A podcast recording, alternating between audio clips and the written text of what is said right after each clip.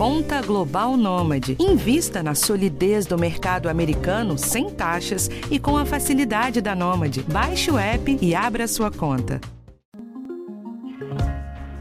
Oi, seja bem-vinda, seja bem-vindo a mais um podcast do Bem-Estar.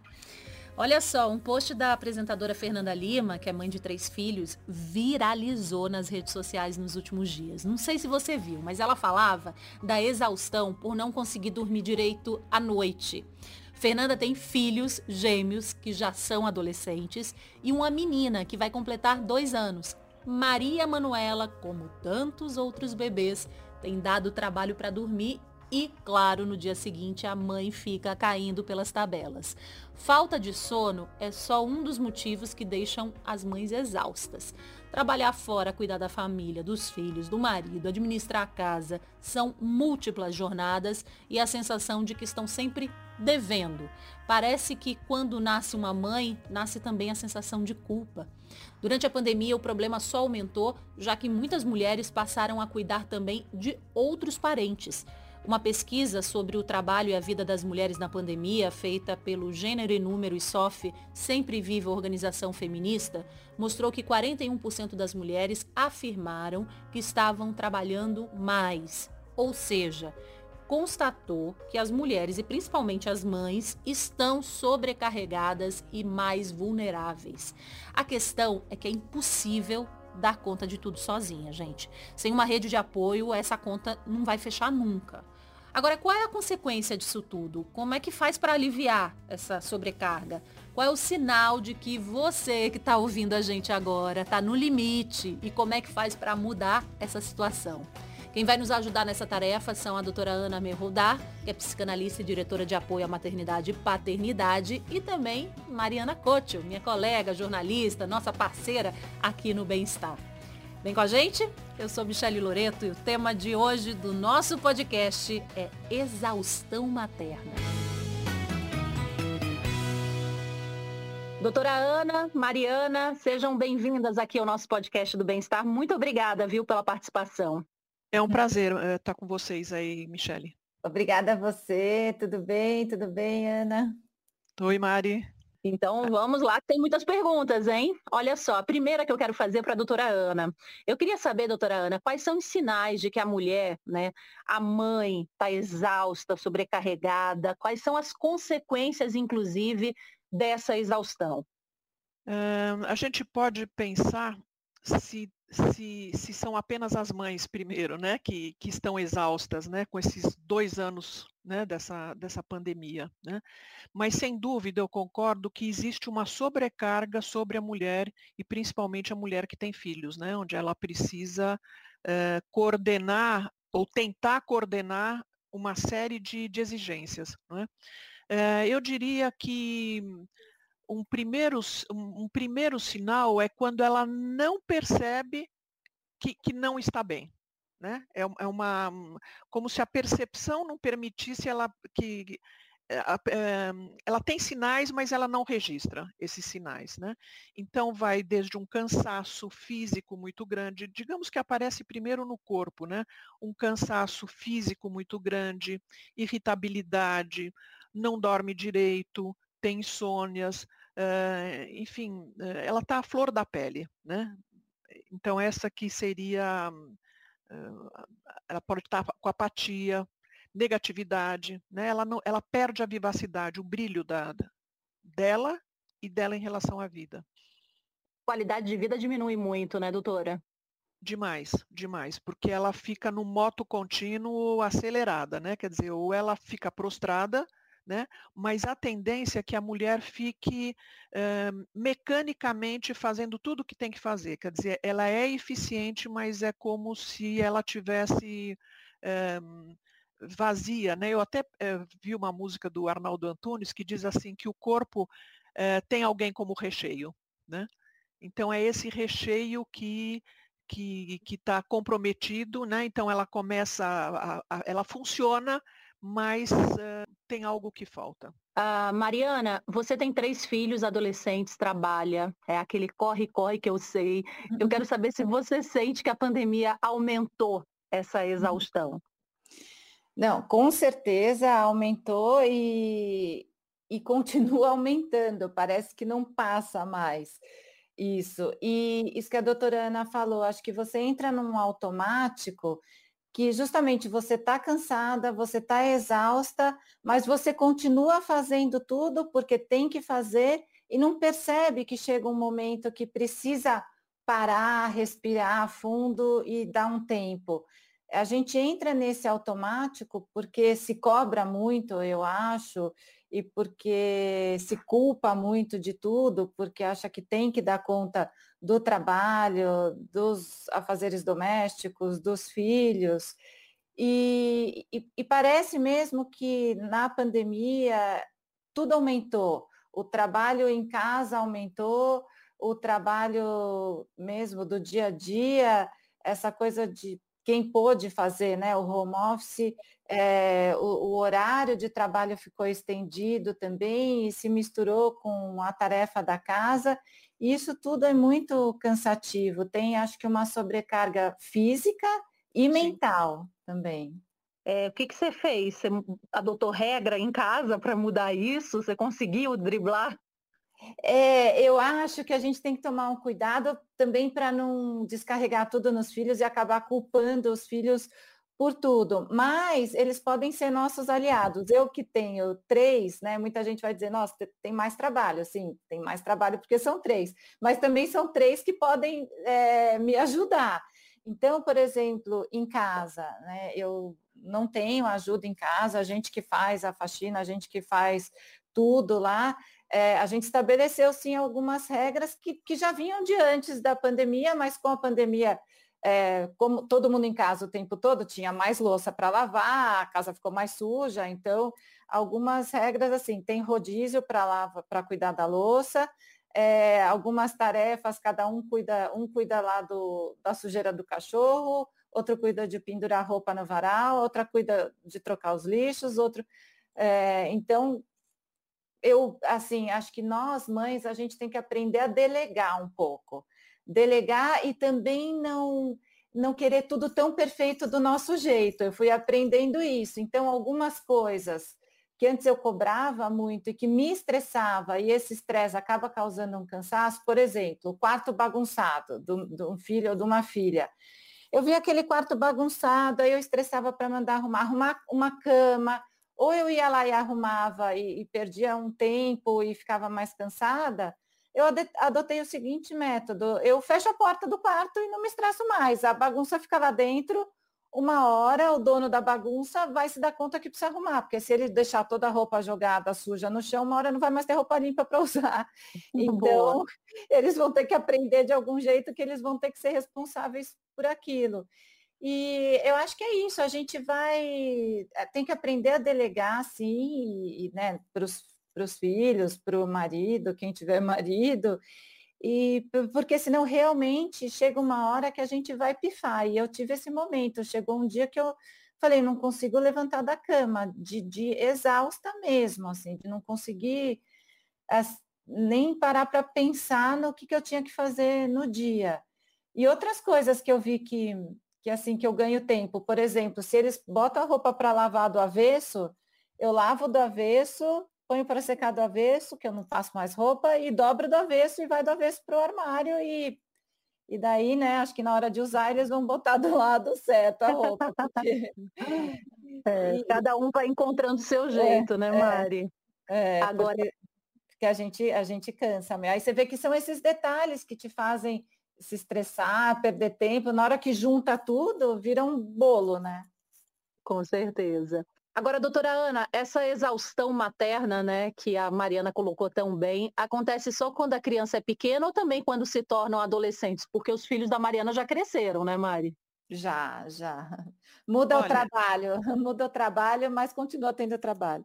Olha, eu, eu diria que a gente tem um, uma ideia de família e que isso acontece também com os filhos maiores, 20, 25 anos, né? Que eles esperam que tudo aconteça uh, magicamente, né? Que as, que as roupas apareçam dobradas dentro da gaveta, que o quarto é aspirado, enfim, é uma certa hum, educação que a gente deu deseducando. Então, quando a Mariana fala das consequências né, de, de não dobrar a roupa, né, de não colocar a roupa do lado certo, eu acho isso genial, Mariana, porque você mostra para os seus filhos na medida que eles têm uma é, têm consequências o, o, o, que eles fazem. Você não precisa moralizar, você não precisa falar você está errado. Olha, você colocou a roupa sem dobrar, sem virar do, do lado certo, vai, vai usar do avesso né? Ou hum. você vai ter o trabalho depois. Então, esse tipo de consequência é muito interessante, né? Porque senão as mães ficam assim, ah, eu não aguento a casa bagunçada. Bom, vai ter que aguentar, porque senão vai fazer, tem que fazer, né? Então, se não se cria, a, se cria, a própria mulher vai criando armadilhas para ela, não aguenta nem uma coisa nem a outra. Bom, alguma opção vai ter que fazer, né? Mas, Ana, eu confesso que eu fiz muito mais para poupar o meu, a minha raiva de ter que desvirar a roupa do que pensando em educá-los, viu? É, mas quem falou que a raiva é ruim, né? É. Funcionou, né? Super é, funcionou. É. E tem horas que só a raiva uh, sinaliza que alguma coisa não está bem, né? Porque você vai aguentando, aguentando, chega uma hora explode. Eu acho que a explosão, ela nem sempre ela é, ela pode ser construtiva também, viu, Mário? Uhum. É, mirou uma coisa e conseguiu duas, assim, né? De, de, de uma vez. Agora, doutora, é tão interessante quando a gente fala disso, né? Porque é, a gente fala muito, ah, mulher sobrecarregada também por conta da, da entrada, né, algumas décadas no mercado de trabalho. Mas se a gente olha nossas avós e tudo mais, elas já tinham muito trabalho, sim, e só estando em casa, né? Ou seja, isso é um problema estrutural, cultural, que vem desde que o mundo é mundo. É, é. Eu acho que a mulher, ela é, enfim, o patriarcado deixou algumas consequências, e por mais que a gente tenha é, enfim, queimado sutiãs em praça pública, não é? Eu acho que a gente ainda cai em algumas ciladas, né? A gente ainda é, se responsabiliza pela educação dos filhos, pela arrumação da casa, é, enfim, o que a, o que a Mariana estava dizendo dessa exigência de perfeição, né? Então, se você tem filhos que não funcionam 100%, de quem que é a culpa? É da mãe, né? É. É, então, no limite, é como se to, to, tudo que a gente aprendeu com a psicanálise, né? com o aparelho mental, o inconsciente, toda, todas essa, essa é, esse estudo da, da subjetividade, né? as mulheres tomam para si. Né? Então, se o filho faz birra de mais ou de menos, se ele é tímido e agitado, se ele dorme muito ou pouco, a gente quer se responsabilizar pela felicidade dos filhos. E é, e eu acho que a gente exagerou, sabe? Eu acho que já, e a pandemia, eu acho que veio mostrar isso, né? Que ou a gente compartilha, né? Ou a gente traz parceiros para a vida, ou uh, não é possível, não, não, tem, não, não vai dar para aguentar, não vai dar para aguentar, né? Não mesmo. Chega é, eu me lembrei, né? Claro, eu me lembrei agora, você falando isso, né? Dessa questão de abrir espaço também para os homens, né? É, eu não tenho filhos, mas eu já fui casada e uma vez eu pedi para ele é, só tirar a roupa da máquina de secar. Tinha lavado, tinha secado, eu falei, olha, eu vou fazer a unha. E ele falou, mas eu não sei fazer. E eu fiquei braba. E eu fui, ele teve que saber se virar. Ele ficou até né, meio preocupado. Uhum. E a mãe dele falou uma coisa, né? Muito interessante. Ela falou: ele não sabe porque você não, nunca deixou ele encostar a mão na máquina de, de lavar. Uhum. Coloca uhum. ele para lavar, coloca ele para aprender a secar. Uhum. E, e, eu acho que tem muito a ver com isso que a doutora falou, né? A gente muitas vezes pega tudo para gente e uhum. não abre espaço para o homem, né? Como é que a gente faz isso, doutora Ana? Abre espaço, porque a mulher sai carregando tudo e acha que sabe fazer melhor, também tem isso, né? Tem, tem. Nós somos exageradamente, queremos ser supermulheres, né? Quer dizer, acho que a gente exagerou nisso, né? Parece aquela deusa hindu com vários braços, né? Então é, é uma cilada isso, né? Eu, enfim, sem querer entrar na, na questão do que são, eh, do que representam esses braços, né? Mas é a imagem que me vem em algum momento. Então, é, eu acho que precisam dos dois movimentos, né? Quer dizer, é, tanto do movimento do homem querer participar e, e, topar conversar e não fazer só uma venda de parceria, né? Assim, claro. se, mas efetivamente é, participar e a mulher abrir espaço. Né? Então, é, esses dois movimentos simultâneos, essa é uma dança que precisa acontecer e que eu acho que muitos uh, casais estão buscando, né? porque quando chega uma criança é que é, é, um bebê com todos os afazeres e, e, e, fora a necessidade que a criança tem, né, que os pais fiquem prestando atenção neles vi, quase 24 horas por, por dia, né? Então é, é, essa combinação que precisa acontecer. E se ela puder ser com algum humor, eu te diria que todos nós vamos ganhar muito. Né? Uhum. Então, Adoro né? isso. É. Mari, quando a gente fala disso tudo, o homem não tem que ajudar, né? Ele precisa mesmo é dividir tudo, né? Participar de tudo como ele deve participar, porque a casa afinal também é dele, os filhos também, né? É, exatamente. Você sabe que é, ao longo aí de 10, 12 anos de experiência com o programa entrevistando muitas famílias, eu notei essa diferença, essa transformação até na própria sociedade. É, alguns anos, né, alguns anos, as famílias, as mulheres falavam muito, ai, meu marido é tão bom, ele me ajuda tanto. É, quando a mulher fala isso, ela assume muito para ela todas as obrigações com filhos e com a casa, e quando o marido faz alguma coisa, ela, se ela fala obrigada, tudo bem, tem uma questão de educação, tá, mas quando você fala obrigada, aí é que você coloca para si as obrigações e ele como se estivesse fazendo um favor para você. Então, acho que cada palavrinha tem um poder. Quando, se você pode trocar o, o, o, ajudar por dividir, como você falou, né? Então, se, se o casal divide as tarefas, é diferente do que dizer o meu marido ajuda, porque ele não tem que ajudar, ele tem que dividir. Os dois têm as mesmas obrigações com filhos tal.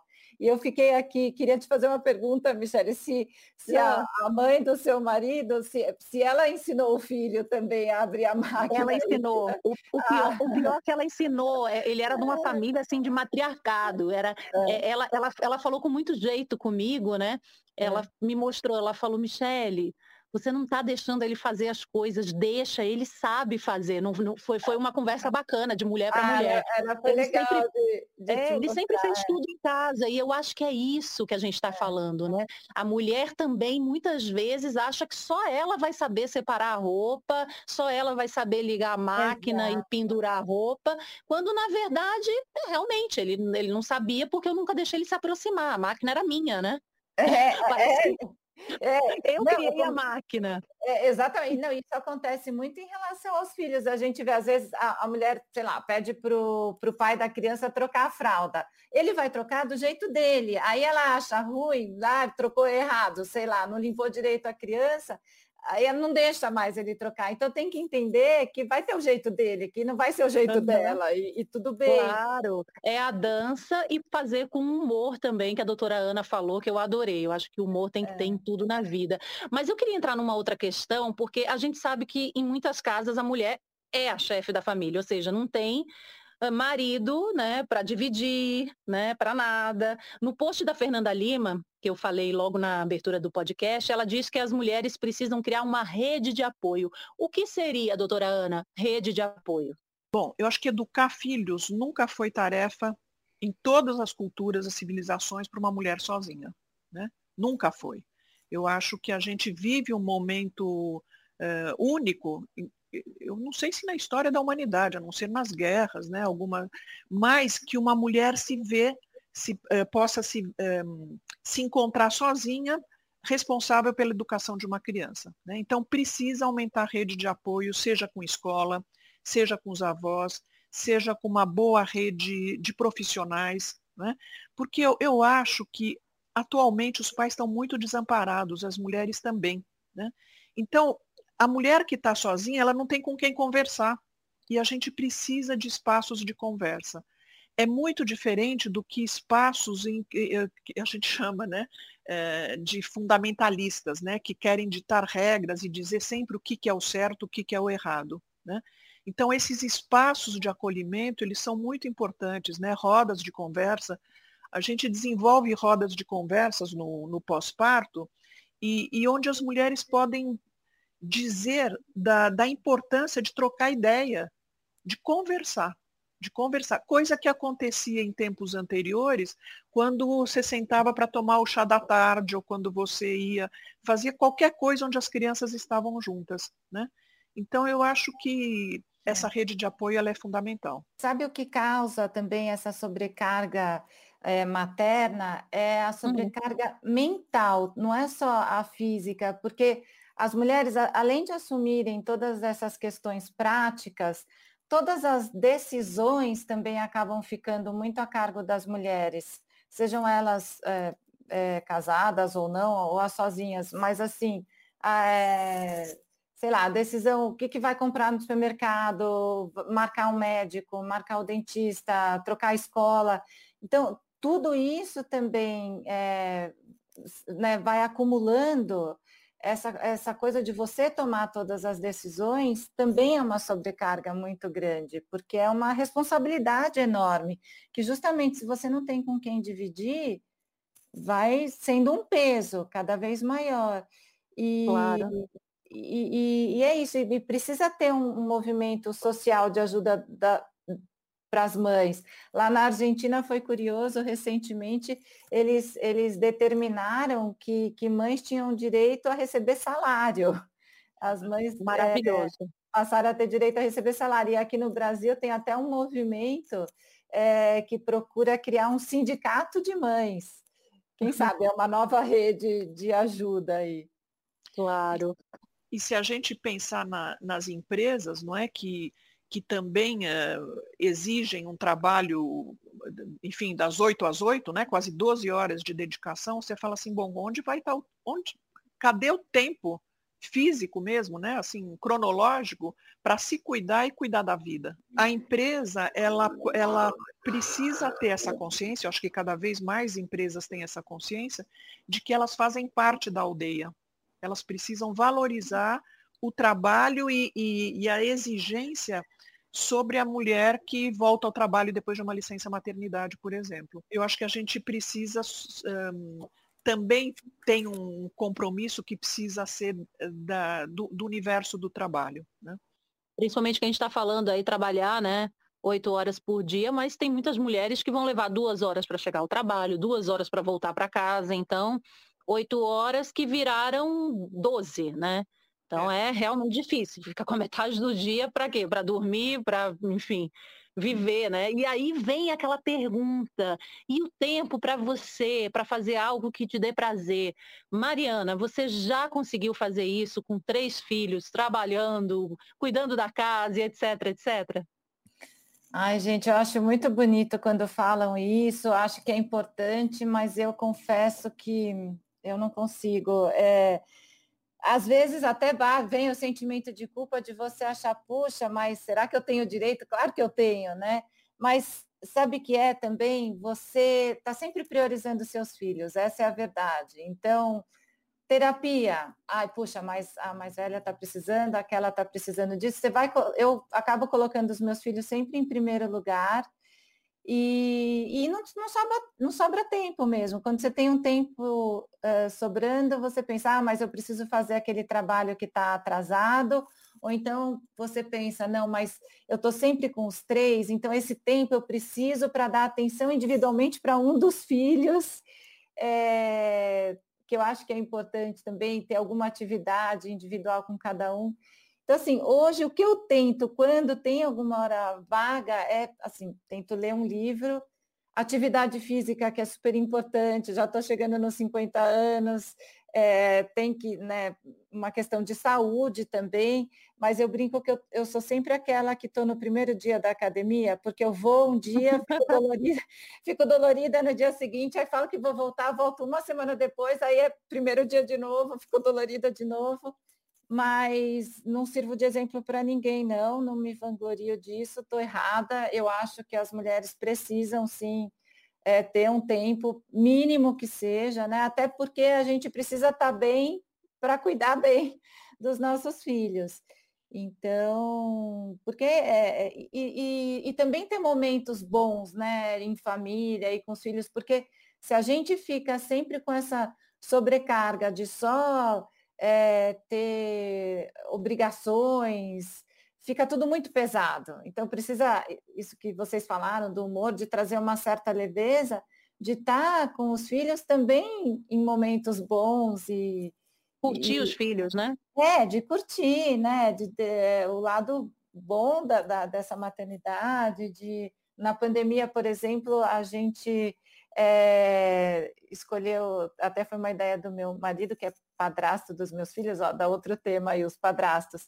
Mas assim, toda noite a gente pegou um livro bem grande e, e, toda noite a gente lia em família. Cada noite era um que era o leitor em voz alta e aquele livro assim levantava várias discussões em família. Então essa aproximação, essa é, né, de, de deixar a família conversar, ainda mais com tanta tantas telas hoje em dia, precisa ter Sim. esse momento de aproximação da família, que também é um jeito da gente relaxar e ter essa hora de lazer, porque se ficar só obrigação, aí é muito pesado. Com certeza. Agora, doutora Ana, que dica você daria para a Mariana, que está aqui com a gente, e para outras tantas mães e mulheres que estão aí sobrecarregadas, para elas conseguirem aproveitar um tempo para elas? Como é que a gente coloca nessa fórmula toda o meu momento só para mim? Pois é, é eu, eu trabalho há muitos anos, Michele, com, com gestação, parto, com a perinatalidade. Né? Então, o que eu aprendi é que, por exemplo, no trabalho de parto, que é aquelas contrações, todo um trabalho mesmo, né, é que a, a contra, o trabalho de parto, a gente diz que é a arte de saborear os intervalos, que são minutos. minutos né? Então, se a gente imaginar, por exemplo, os intervalos da vida como algo muito grande, a gente está fadado à frustração, né? Então não vai dar para você tirar uma semana e falar tchau filhos, estou indo embora. Não dá. A gente tem essa responsabilidade, né? Então nessa linha do autocuidado, às vezes é tomar um sol na laje, é poder escovar o dente, falar que delícia escovar o dente, né? Tomar um uhum. bom banho, pequenas coisas do dia a dia, né? Mas para a gente poder saborear. Né? Então, esse exercício da presença, ele é muito difícil, mas eu vejo cada vez mais necessário, principalmente no momento é, que a gente vive com as telas, onde você não tem intervalos para tomar é. café. É uma coisa atrás da outra, uma coisa. Então, o tempo é como se ele ele se transformasse numa continuidade sem fim, sem pausa, sem respiração. Né?